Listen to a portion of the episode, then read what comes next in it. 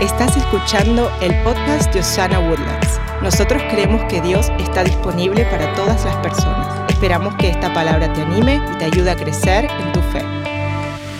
El día de hoy, si tiene que escribir o si está poniendo ah, notas ahí, se llama Vida en el Espíritu, dos puntos, y yo puse la buena batalla. Damas y caballeros, cada uno de nosotros está en una batalla el día de hoy. Usted está peleando con algo o está peleando por algo. Yo estoy peleando por mis hijos, estoy peleando por esta iglesia, estoy peleando para que la presencia de Dios esté aquí. Estoy peleando a veces conmigo mismo, con mis pensamientos, con mi cuerpo. Algunos de ustedes están peleando con una enfermedad, están peleando con la suegra, están peleando con alguien, pero está peleando con alguien o por alguien. Damas y caballeros, Jesús el día de hoy está aquí para decirte, déjame pelear por ti. Me try. Jesús te dice, déjame pelear por ti.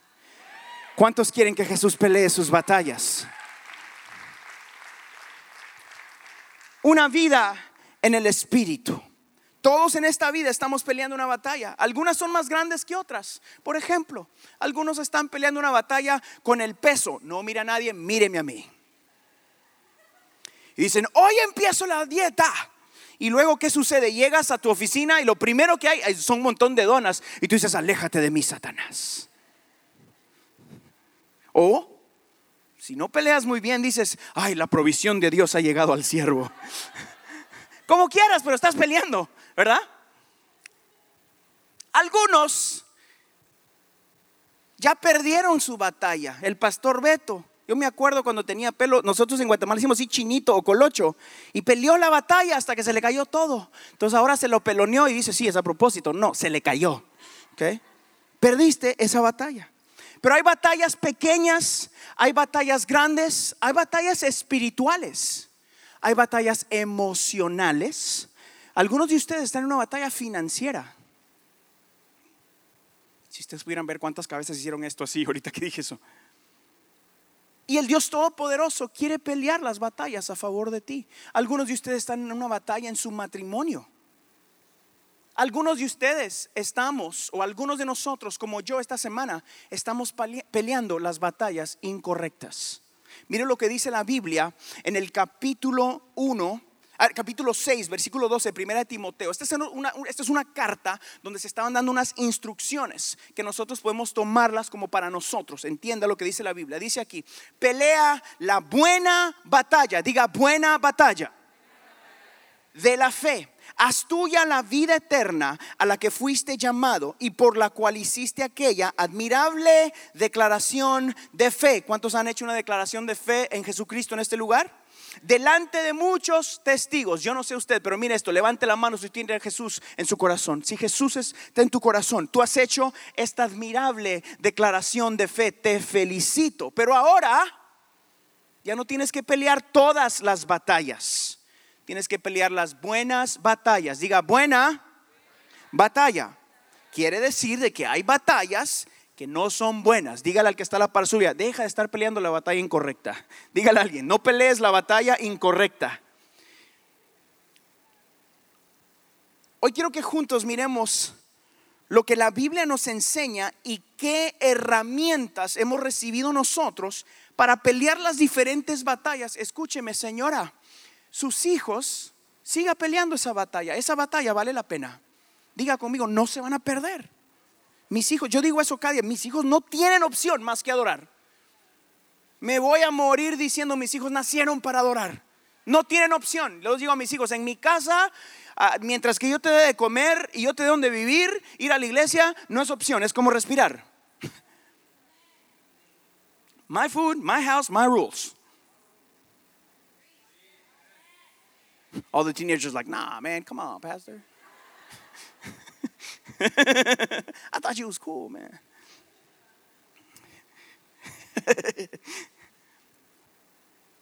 Esa es una batalla que vale la pena pelear. Y hay batallas o hay guerreros que mueren en la batalla, pero vale la pena. It's worth it. Es más, Enrique está aquí, uno de mis muy buenos amigos. Vamos a ir a Costa Rica esta semana juntos. That's right. A predicar el Evangelio. Enrique fue a una batalla de verdad, donde disparan y él dispara y toda esa cosa, ¿no? Pero la mejor batalla que él está luchando es la batalla de la fe, peleando por sus compañeros soldados. Y me dice, Harold, tenemos que hacer algo. Hay demasiados soldados que se pierden con suicidio. Hay demasiados soldados que regresan acá y no tienen quien los ayude. Alguien tiene que pelear por ellos. Esa batalla vale la pena. It's worth the fight. And we're going to fight those fights.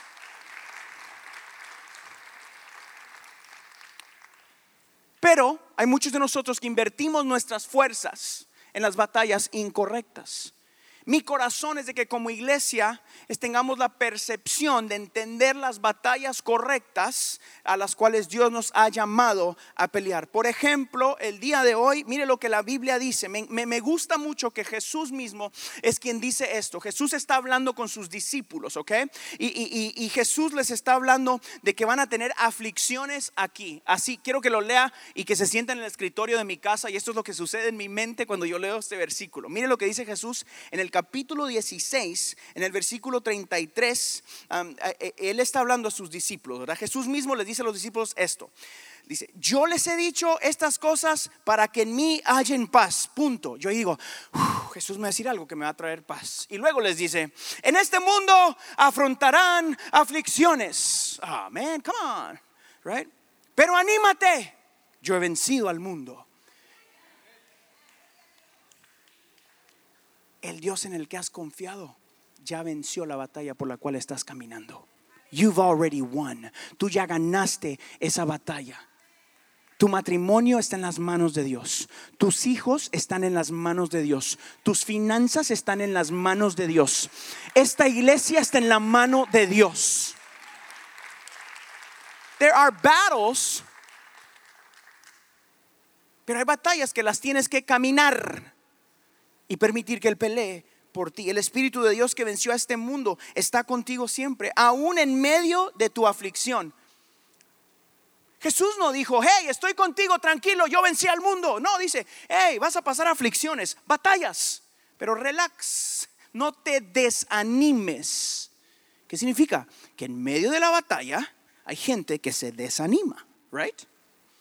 Él está viendo a sus discípulos y le dice, hey, no va a ser todo rosas y corazoncitos todo el día. A veces hay aflicciones, pero en las aflicciones, tranquilo, tranquila, yo estoy contigo. Una vida en el Espíritu requiere reconocer que no todo tiene que estar bien. Ah, no, eso no suena bien y ahí no me aplauden tanto. Entiendo, no necesito esa parte. Pero quiero que entiendan una cosa.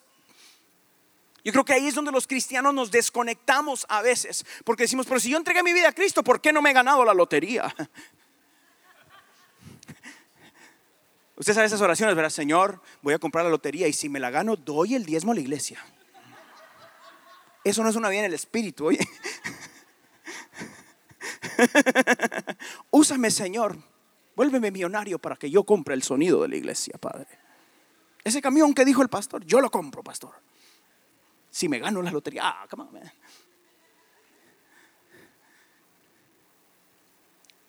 Jesús mira a esos discípulos, pueden imaginarse eso, siéntese en esa mesa o póngase así al ladito. Dice, les digo estas cosas para que tengan paz. A veces les va a ir mal. What? No, no, no. Algunos de ustedes están aquí y dicen, no, Dios se olvidó de mí. No se olvidó de ti. Él dijo que a veces ibas a pasar dificultades. He said it. Es más, se está cumpliendo su palabra en alguna vida de ustedes, no díganme ahí, pero tienen un chorrotote de aflicciones. Es más, tu aflicción tal vez está sentada a la par suya. Míreme a mí.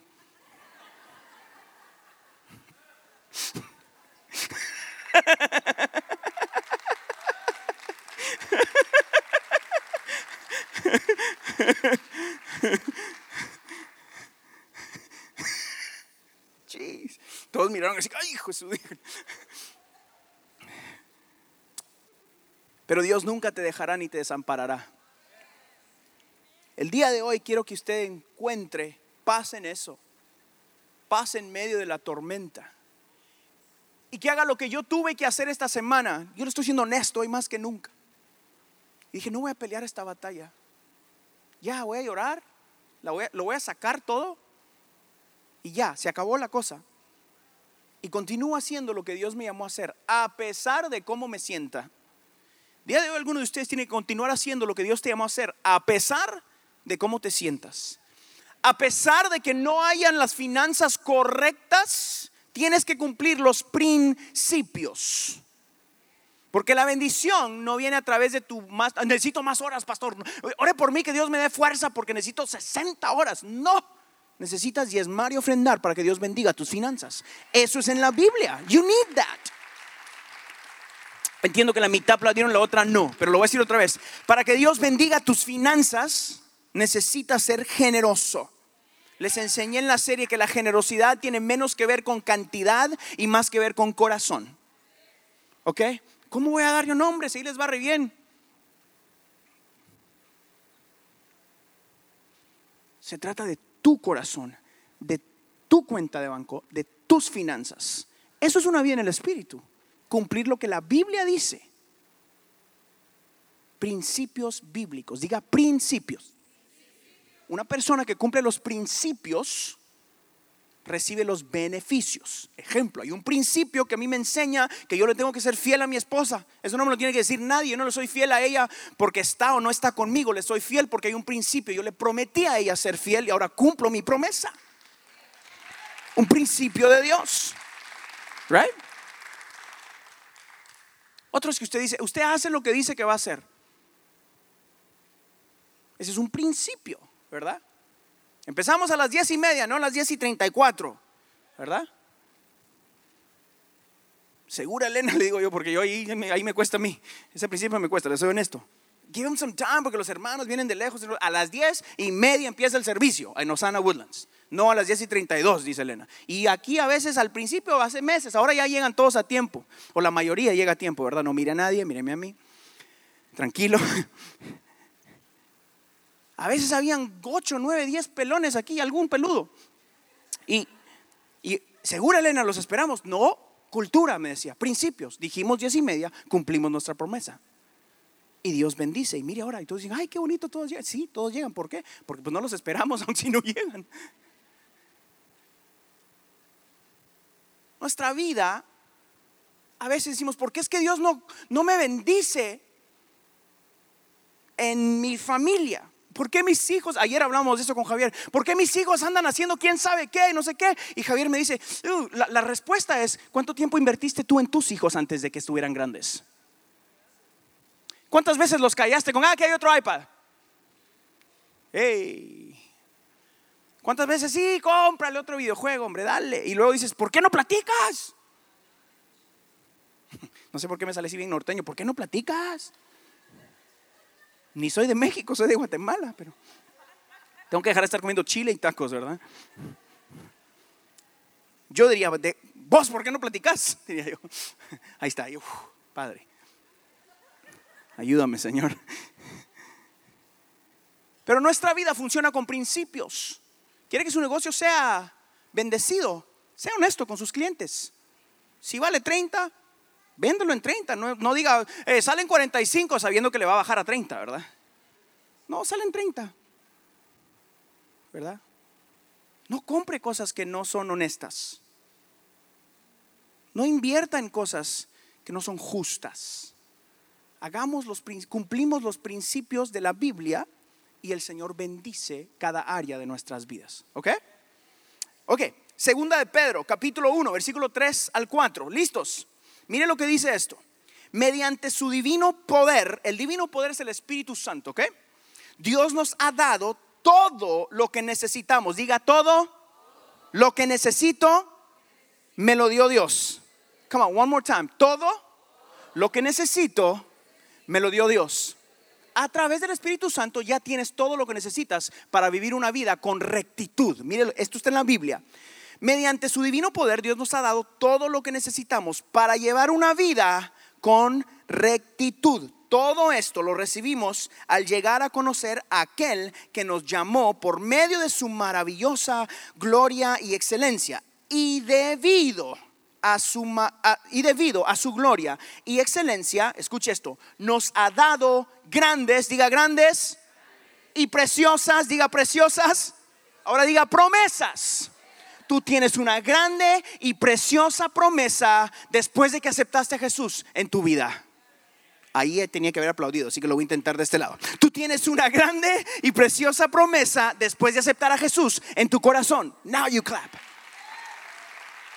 You've got a promise from God. ¿Sabe qué sucede cuando una persona acepta eso? Se despierta diferente. Escúcheme, ¿qué sucedería en su vida si por alguna mañana, si, por alguna razón milagrosa, mañana se despierta usted y entiende que esto es una verdad en su vida? Yo tengo una grande y preciosa promesa de parte de Dios. ¿Qué cambiaría en medio de la batalla? Dios prometió que nunca me dejará y nunca me desamparará. Jehová cumplirá su propósito en mí. Todo lo puedo en Cristo, quien es quien me da la fuerza. Caerán mil y diez mil a mi diestra, más a ti no llegarán. Conocer las promesas de Dios es una cosa, activarlas es otra. Yo prefiero conocer poquito y activar mucho.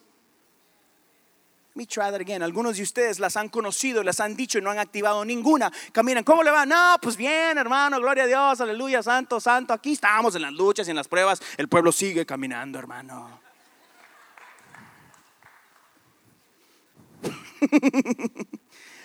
Una vida en el espíritu entiende, yo soy hijo de un rey. ¿Ok? Tiene tres pelos, peíneselos bien. Son tres pelos, pero son mis pelos. ¿Y qué? Entra a la oficina en un carrito viejo, todo feo, chocado de un lado y del otro no. No miren al pastor Beto. Maneja lo que. Órale, vámonos. Págate, póngalo así hasta de lado. Dos, dos estacionamientos para que, no le para, para que no me lo rayen. 1998 Toyota Corolla. Pero no, de estos ya no. Es clásico, pastor. clásico, Necana pero es mío. ¿Y qué? Hombre, yo, yo entran mis hijos. ¿Cómo te fue en la escuela? ¿Ganaste o perdiste? Es lo primero que yo les pregunto casi todos los días, ¿verdad, Elena? ¿Did we win? Y me dicen, ¿gané qué? Digo, en la vida, hijo, ¿ganaste o perdiste? Gané. Ok, vaya a jugar. ¿Qué sucede si usted se mira al espejo todos los días y hoy voy a ganar?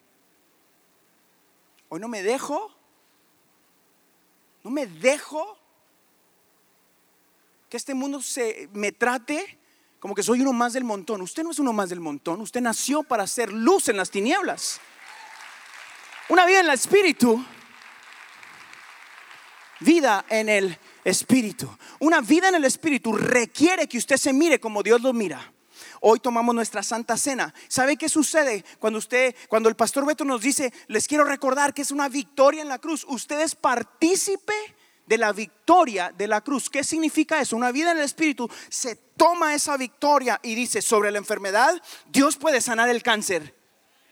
That happened right here, en este pedacito de aquí, sin quimioterapia.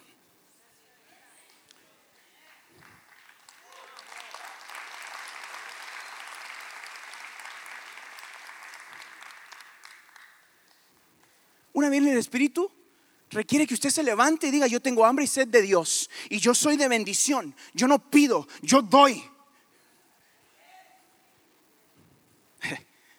Una bien el Espíritu, una iglesia llena del Espíritu dice, somos poquitos, pero venimos todos. Alguien me dijo a mí, ¿cuánta, cuánta gente tiene Harold? La suficiente, le dije yo. No, pero ¿cuántos son? Suficiente. Esa es mi palabra. Somos grandes. Somos un montón, ¿verdad? ¿De verdad? Sí, pero ¿cuántos? Me dicen todos siempre. Lo suficientes, digo yo. Ah, pero dime, no te digo. ¿Quieres saber? Ven.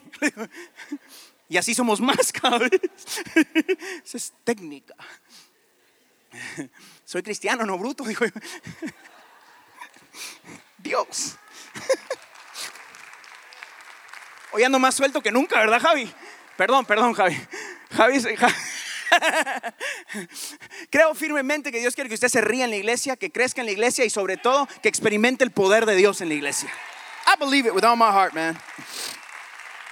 Ok, diga conmigo, tengo todo, fuerte, tengo todo lo que necesito. escribí unas batallas aquí y usted, si usted está luchando con una de estas, quiero recordarle que tiene todo. Algunos de ustedes están luchando una batalla con su tiempo. Necesitas ganar la batalla del tiempo. No permitas que tu tiempo se desaparezca. Todos tenemos 24 horas al día. 2.4 horas le pertenecen a Dios en cada uno de tu día.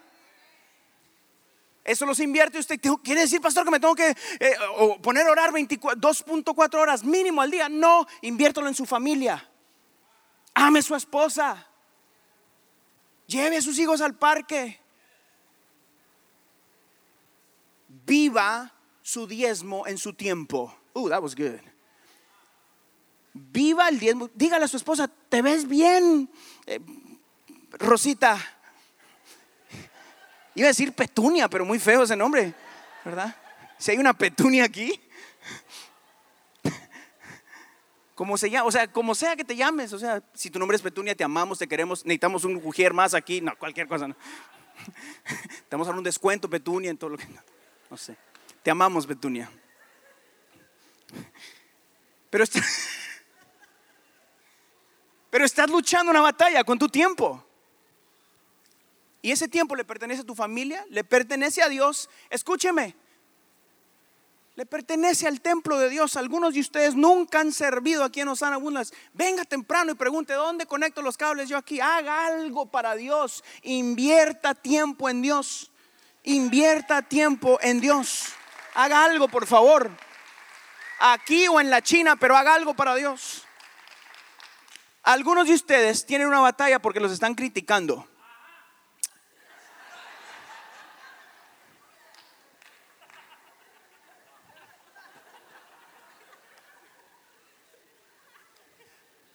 We should go move on from that one. I'm not going to say anything. ¿Qué aprendió en la iglesia? No sé, pero sí nos reímos un chorro. Algunos de ustedes tienen una batalla con la crítica. Escúcheme, estás al trabajo y dices, ahí está la misma que siempre dice que no. A ver si hoy sí. Ojalá la despidan en el nombre de Jesús. Esta es la que usan todos los espirituales. Ay de aquel que hable de un hijo de Dios todopoderoso. Right? Esa es la que usamos todos, ¿verdad? Cuidado con hablar del ungido de Dios. Cállate los ojos, dirían en México. Deja de estar luchando la batalla de la crítica. Tú sabes quién eres porque Dios ya dijo quién eres.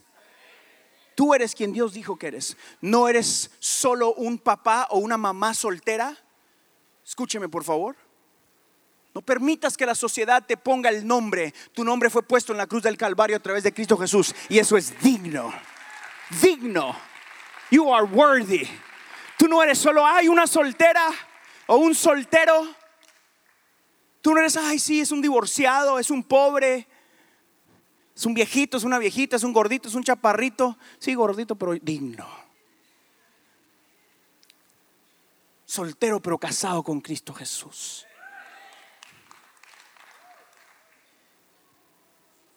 Dice la Biblia, todo lo que hagas, hazlo como para el Señor. Usted no solo es un mecánico, usted lo hace para el Dios Todopoderoso, porque es luz en medio de las tinieblas. Usted no solo es un doctor, usted usa lo que Dios le dio para hacer de bendición a esta tierra. Su negocio es mejor que el de la par. ¿Por qué? Porque tiene la presencia de Dios en su vida. Entra y, ay, qué bonito mi taller. Vamos, Mario. Te estoy tirando y no me ayudas, papayito. entre a su negocio y crea que Dios lo va a bendecir en el nombre de Jesús. O entre a su compañía mañana y hágalo con, como, como para el Señor y diga algún día, Señor, esto va a ser mío en el nombre de Jesús. Padre, ¿por qué no? Dios quiere bendecirte. Algunos están luchando con inseguridad y ansiedad. Algunos de ustedes dicen, no, yo solo soy un inmigrante. Deje de estar diciendo eso en el nombre de Jesús. Usted es hijo de Dios. Deje de estar diciendo eso. No, pues que no tengo papeles, pastor. Cállese, no diga eso tan duro. Pastor, ahora porque no tengo papeles. Cállate, hombre. No me diga porque luego si me preguntan tengo que decir que sí. Al buen entendedor pocas palabras. Yo le entiendo, hombre. Pero tú no eres lo que el sistema dice que eres. Tú estás aquí en Osana Woodlands para ser de bendición. Tú llegaste a Estados Unidos no solo para tomar, sino para dar en el nombre de Jesús. Para levantar una bandera en alto, de decir, todo lo puedo en Cristo que me fortalece. Estoy donde estoy porque Dios me trajo. No me rindo, no me canso, no paro hasta que Dios mire y haga lo que iba a hacer en mi vida y en la vida de mis hijos. Si yo no miro la gloria de Dios, mis hijos verán la gloria de Dios. Y si mis hijos no la miran, mis nietos la van a ver. Pero alguien en mi linaje va a ver la gloria de Dios. Somebody's got to do it, right? Why not you? Yo y mi casa serviremos a Jehová. Eso es quien eres. Eso es quien eres. Algunos de ustedes están batallando con el quebranto en su familia. dices, ay, sí, pastor. Entiendo que esa es una batalla inmensa. Entiendo que es una batalla dolorosa. Entiendo de que esa es una batalla que a veces no le mira salida. Qué genial que Jesús mismo dijo, en esta tierra, en este mundo tendrás batallas, aflicciones pero no te desanimes, porque yo he vencido al mundo. El Dios en el que has creído no es un Dios que solo nos trae aquí a escucharme a mí gritar y reír y hacerte a ti aplaudir y bueno, ahí lo... No solo eso, es quien pelea por ti. Es el que nunca te va a dejar y nunca te va a desamparar. Damas y caballeros, el Dios en el que hemos creído es el Dios que cambia la historia de las familias. Éramos hijos de esto, hacíamos esto, pero ahora somos adoradores. Llegó Jesús y todo cambió. En tu vida llegó Jesús y ahora tienes una esperanza de gloria. Esperanza de gloria para tu familia. I want that for my kids. Okay. Yo sé que ya hablé de esto, pero hay una batalla de la pobreza. Y yo quiero enseñarte a romper la batalla de la pobreza. Algunos de ustedes, sus papás fueron, sus abuelos fueron pobres. Tus papás fueron más o menos pobres. Y tú dices, no, pues mi papá también, yo también, mi abuelo también, yo también. No, la pobreza, he aprendido yo, es más una mentalidad que una cantidad de dinero. Pobre pero limpio, me decían por ahí, ¿verdad? Tiene el carrito feo chocado solo de un lado también. No díganme, Pastor Beto. Límpielo. Está chocado, pero viera que limpio lo mantiene. La casa está chiquita, pero bien limpiecita. ¿Eh? El marido está gordito, pero bueno. Póngale un saco, aunque sea de Coles ahí. Le queda grande el saco, pero es nuevo. ¿De qué talla sos? No, de la talla que sea el descuento. ¿Qué talla de zapato usa usted, pastor? Depende del descuento. Le dije, entre 8 y 12. Ahí, todos entran. Oiga, usted es hijo de Dios. Usted tiene todo en sus manos para ser bendecido. Esas son las promesas de Dios. Jesús dijo que si usted quiere ser bendecido financieramente, porque estamos hablando de la pobreza, ¿ok? No solo tiene que dar aquí en la casa de Dios su diezmo, eso tiene que ver con obediencia, pero también tiene que ser generoso afuera, con otra gente. Cómprele un café a ese chavo que no le cae muy bien a la oficina. Tráigale una su tarjetita de esas verdes al pastor ahí en la mesita que van a poner aquí afuera. Padre, úsalo, Señor. Sea generoso. Páguele el taco al que está enfrente suyo o atrás suyo, a ver qué sucede en su vida. Inténtelo, por favor. Pase a la gasolinera y cómprele un chicle a su esposa y lléveselo. Mira, te compré un chicle, mi amor.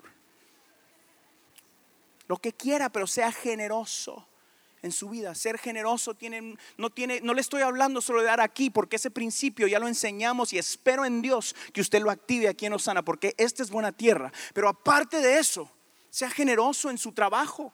Regálele cinco, llegue temprano cinco minutos, váyase cinco minutos después. No, si a mí hasta las 5 me pagan, pastor, a las 4, a las 4 y 38 ya están, hijo, se va a ver el reloj. No, man, be generous. Be generous with your time. Be generous with your. Ay, cambio. Sea generoso con su tiempo. Sea generoso con su talento. Sea generoso con su dinero también. Sea gente generosa. La pobreza se rompe con principios bíblicos. Oye, no con más trabajo. No con más trabajo. Algunos de ustedes, ay no, me estoy tardando hoy más que nunca, ¿verdad? Algunos de ustedes están luchando con el mover de Dios en su vida. Escúcheme, y e, ya con esta vamos a ir a, seguir porque tengo un montón de más batallas, pero con esta me quiero concentrar un poquito más. Algunos de ustedes vienen a un lugar como esto y miran a alguien orar en lenguas y dicen, nah, deje de estar viendo, usted preocúpese por usted y ellos que hagan lo que quieran. Algunos de ustedes vienen a este lugar y dicen, no, no, no, no, no, no, no, no, ese rollo no me gusta a mí. Los chistes sí están muy chidos, pastor, pero ese rollo de ponerle manos a los enfermos, not for me. No, no, no, eso de venir a la oración antes de que empiece el servicio, no, a mí me dijeron que a las diez y media. Algunos de ustedes necesitan dejar de estar peleando la batalla incorrecta. Deje que el Espíritu de Dios se active en su vida. Permita que el mover de Dios sea algo que suceda dentro de usted y eso va a activar el fluir de una vida en el Espíritu. Deje que el Espíritu de Dios se mueve. Deje de estar mirando qué pasa y metas en el río del mover de Dios. No sea solo alguien que está ahí mirando a ver, ay, qué bonito cantan. Cállese, hombre, póngase a cantar usted también. Ay, el pastor levanta una mano y la otra no. What? Póngase a adorar. Ay, sí. Ahora dirigió el pastor ese sí toca guitarra, ¿verdad? Qué bonito. Esa guitarra es la misma que el pastor o es la otra. Ay, no, qué raro. No, hombre, este Absalón le pega muy duro. Me gusta cuando toca el otro baterista. Sin ofender a los presentes, ¿verdad? Absalón es un gran baterista y tenemos el privilegio de que él esté con nosotros. Usted sabe, él fue maestro en México de mucha gente y hacía festivales inmensos de batería que pronto vamos a hacer aquí en Osana Woodlands para entrenar a más músicos en el nombre de Jesús.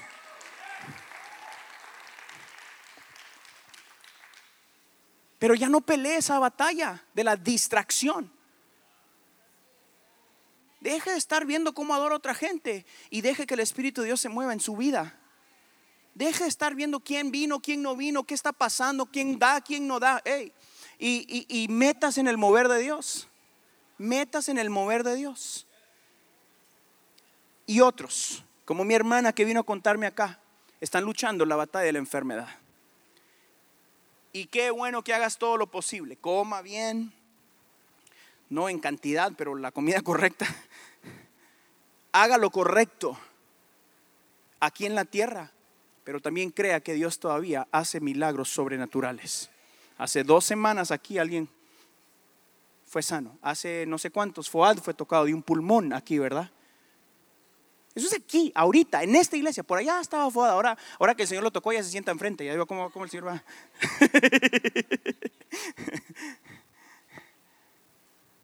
Fue le habían dicho que tenía no sé qué cosa en el pulmón ahí, vino qué, oró la noche de adoración, el Señor lo tocó y pum, sano. La hermana viene aquí y dice, ay, es posible que tengas cáncer en el seno, mira esto, no sé qué. Y dijo, venga aquí, Dios, pa, oramos, pum, está sana, ok, gloria a Dios. Y eso nos sorprende. Pero yo digo, ¿por qué no nos sorprende si Dios lo prometió? En Osana no nos va a sorprender cuando se pare un paralítico aquí en el nombre de Jesús, cuando los ciegos abran los ojos, cuando la gente esté enferma y sane. No me va a sorprender porque eso es lo que creemos. Yo creo en un Dios de milagros. Miren lo que dice Efesios en el capítulo 3, versículo 16. Ya voy, ya voy, yo sé.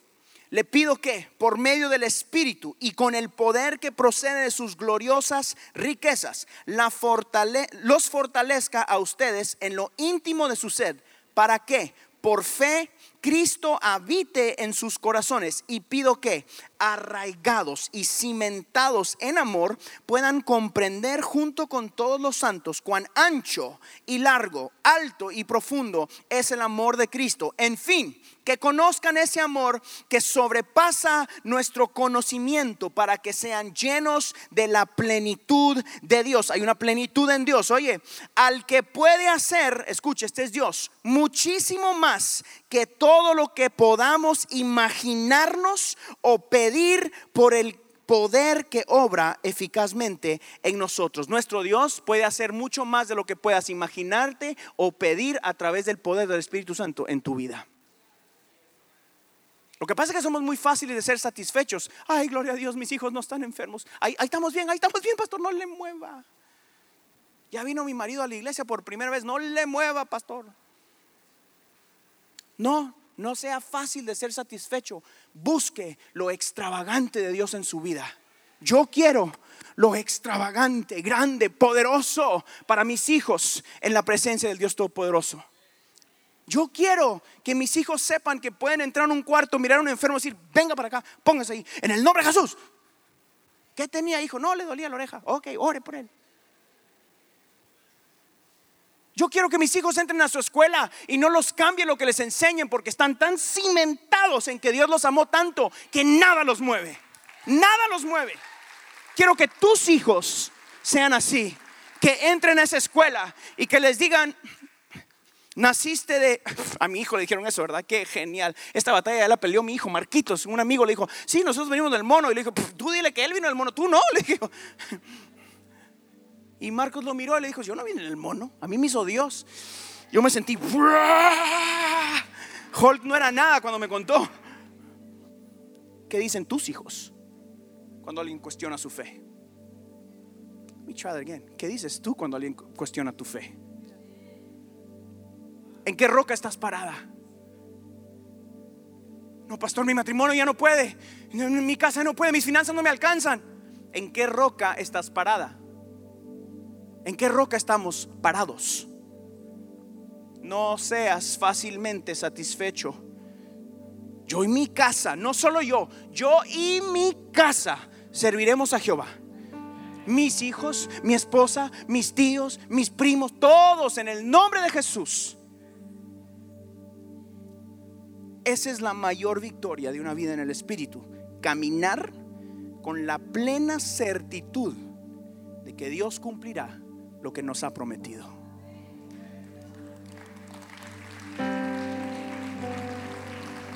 Póngase de pie y le leo un versículo más. Y yo lo voy a invitar. Biblia, un, versículo más. que mire lo que Efesios en el capítulo 1 dice. Él también, en Él también ustedes, cuando oyeron el mensaje de la verdad, que es lo que usted acaba de escuchar, ¿ok? El Evangelio que les trajo la salvación y lo creyeron, ¿cuántos lo han creído? Fueron marcados con el sello que es el Espíritu Santo prometido. Damas y caballeros, ahorita le estoy hablando a ustedes que ya tienen a Jesús en su corazón. Tú has sido marcado y marcada por el sello del Espíritu Santo que se te ha prometido. Y estas son las promesas de las que yo te estoy hablando. No te estoy predicando un evangelio de prosperidad, porque sí van a haber batallas, pero tú ya ganaste esa batalla. Y sí te estoy predicando un evangelio de prosperidad si cumples los principios de la Biblia. What did he just say? Dios sí quiere bendecirte.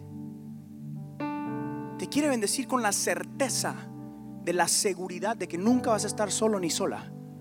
Te quiere bendecir con la certeza de la unción del Espíritu Santo. Te quiere bendecir con lo extravagante de lo sobrenatural de Dios. Donde alguien con cáncer puede correr y decir, necesito de Dios. Y Dios suple la necesidad. te quiere bendecir con una iglesia está llena de gente con un propósito. Y es que más gente conozca de la disponibilidad de Dios para sus vidas y que se someta a eso.